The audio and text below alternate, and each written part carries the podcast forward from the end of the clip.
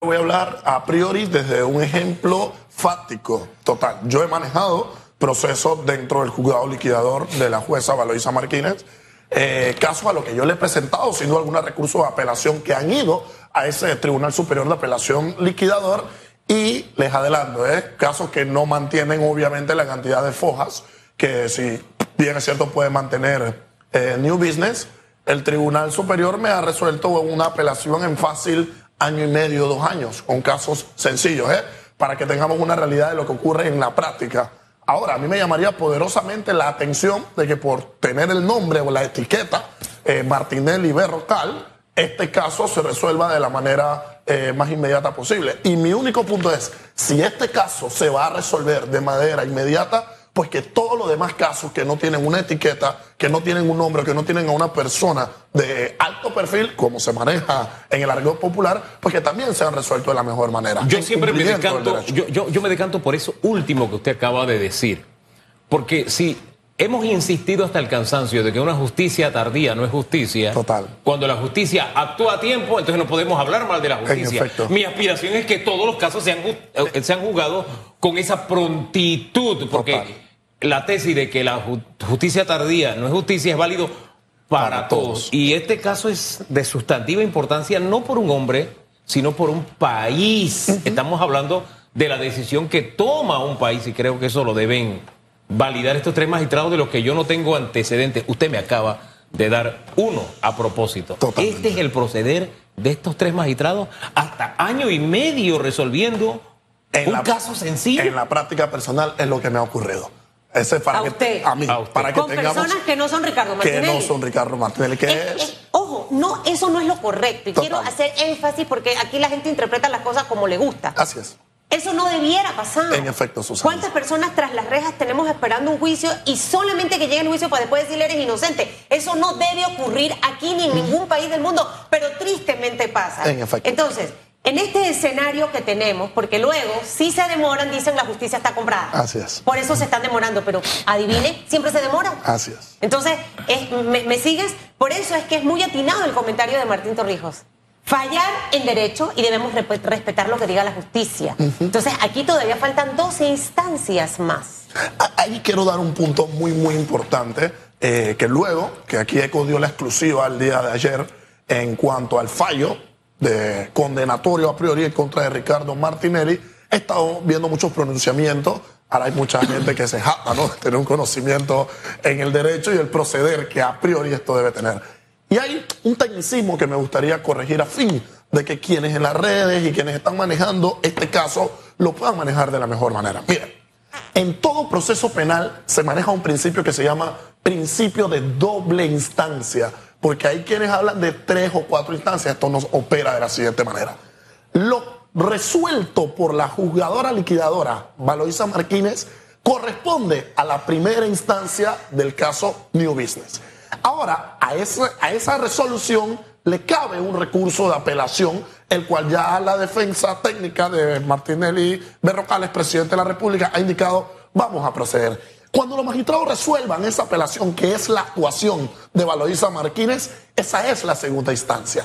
Al momento de la defensa poder aperturar un recurso extraordinario ante la Corte Suprema de Justicia, ya esa no es una instancia nueva, esa es una instancia extraordinaria. Por eso manejamos una primera instancia en el juzgado liquidador, una segunda instancia en el Tribunal Superior y un recurso extraordinario en la Corte Suprema de Justicia. ¿Y eso cuánto tiempo puede tardar? ¿Usted qué tiene? En mi entender, fácilmente, por la práctica y lo que vivimos realmente en la calle, cuatro a seis años, que no es lo ideal. O sea, mire, usted se va todavía peor, porque Juan Carlos Arraúz hablaba de un año.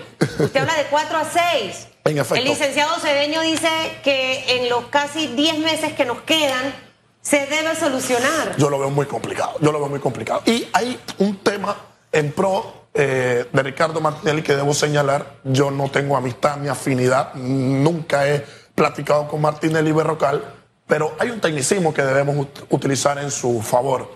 Y es que aún existiendo una sentencia condenatoria emitida el día de ayer, el expresidente de la República es inocente. ¿Y por qué es inocente? Porque en materia penal manejamos algo ya no que es la presunción de inocencia, sino el estado de inocencia. Y la teoría práctica indica que yo soy inocente hasta en tanto no exista una sentencia condenatoria en firme a la que no le quepa recurso alguno. En ese sentido, mantiene en este momento un cuadro de inocencia. Estado de inocencia. Eso debemos respetarlo todos. Hasta que llegue el momento, de la decisión final.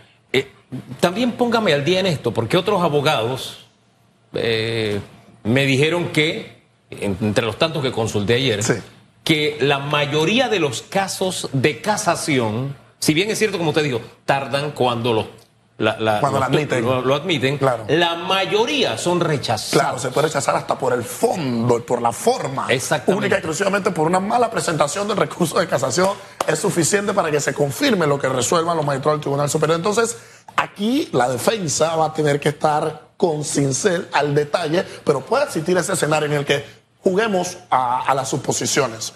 Pero no se puede rechazar por rechazar. Total. Porque entonces vendría otro recurso y esto se alargaría Debe estar bien fundamentado, pero una vez el Tribunal Superior eh, de Liquidación resuelva el recurso de apelación y se pretenda ir en una estancia extraordinaria ante la Corte, la Corte puede decir, mira, por forma te la inadmito y entonces con esto ya no quedaría espacio algún recurso más. ¿Qué es lo que sucede con la mayoría de los casos que se llevan a esa que el recurso, el recurso de casación. es muy técnico, es muy complicado, es muy difícil de digerir y quien no maneje bien la práctica puede encontrarse con un portazo en la Corte Suprema de Justicia al momento de presentarlo.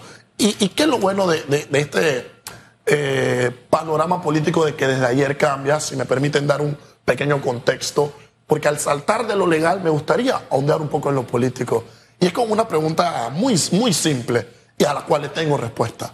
¿Quién se ve beneficiado frente a una posible inhabilitación del señor Martinelli Berrocal?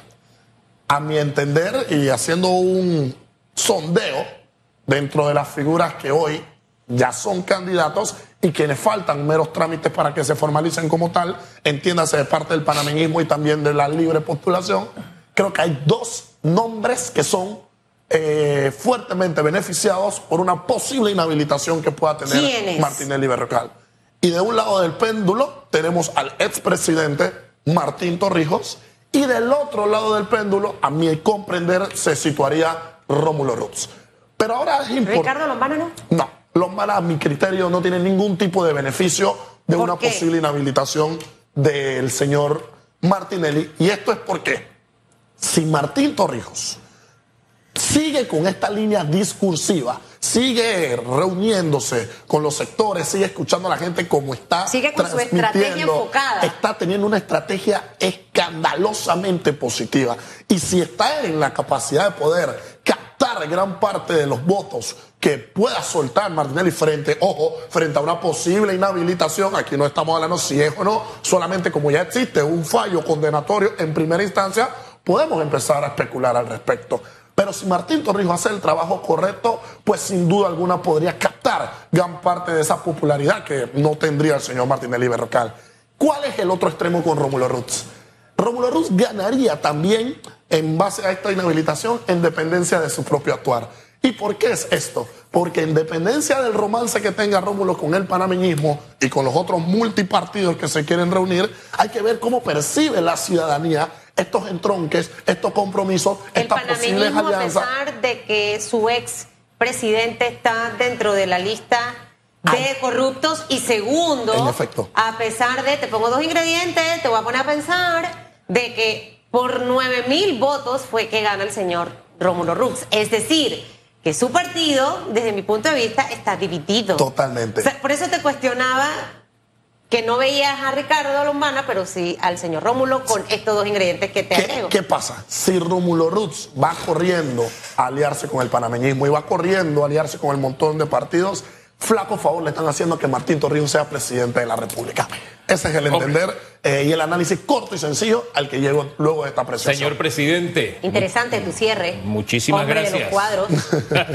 de pasión el mismo los seres a dieta los dos. Óigame, así como el país estaba mirando a Valoisa Martínez, quédese con estos tres nombres. José Jo Justiniani, Diego Fernández y Secundino Mendieta. Fíjense que yo tengo que leerlos todavía, pero quédese con esos tres nombres, porque a ellos se pasará la posta de presentarse la apelación. Total. Nos vamos. Vestidos de verde caña o neón, neón, verde caña, qué sé yo.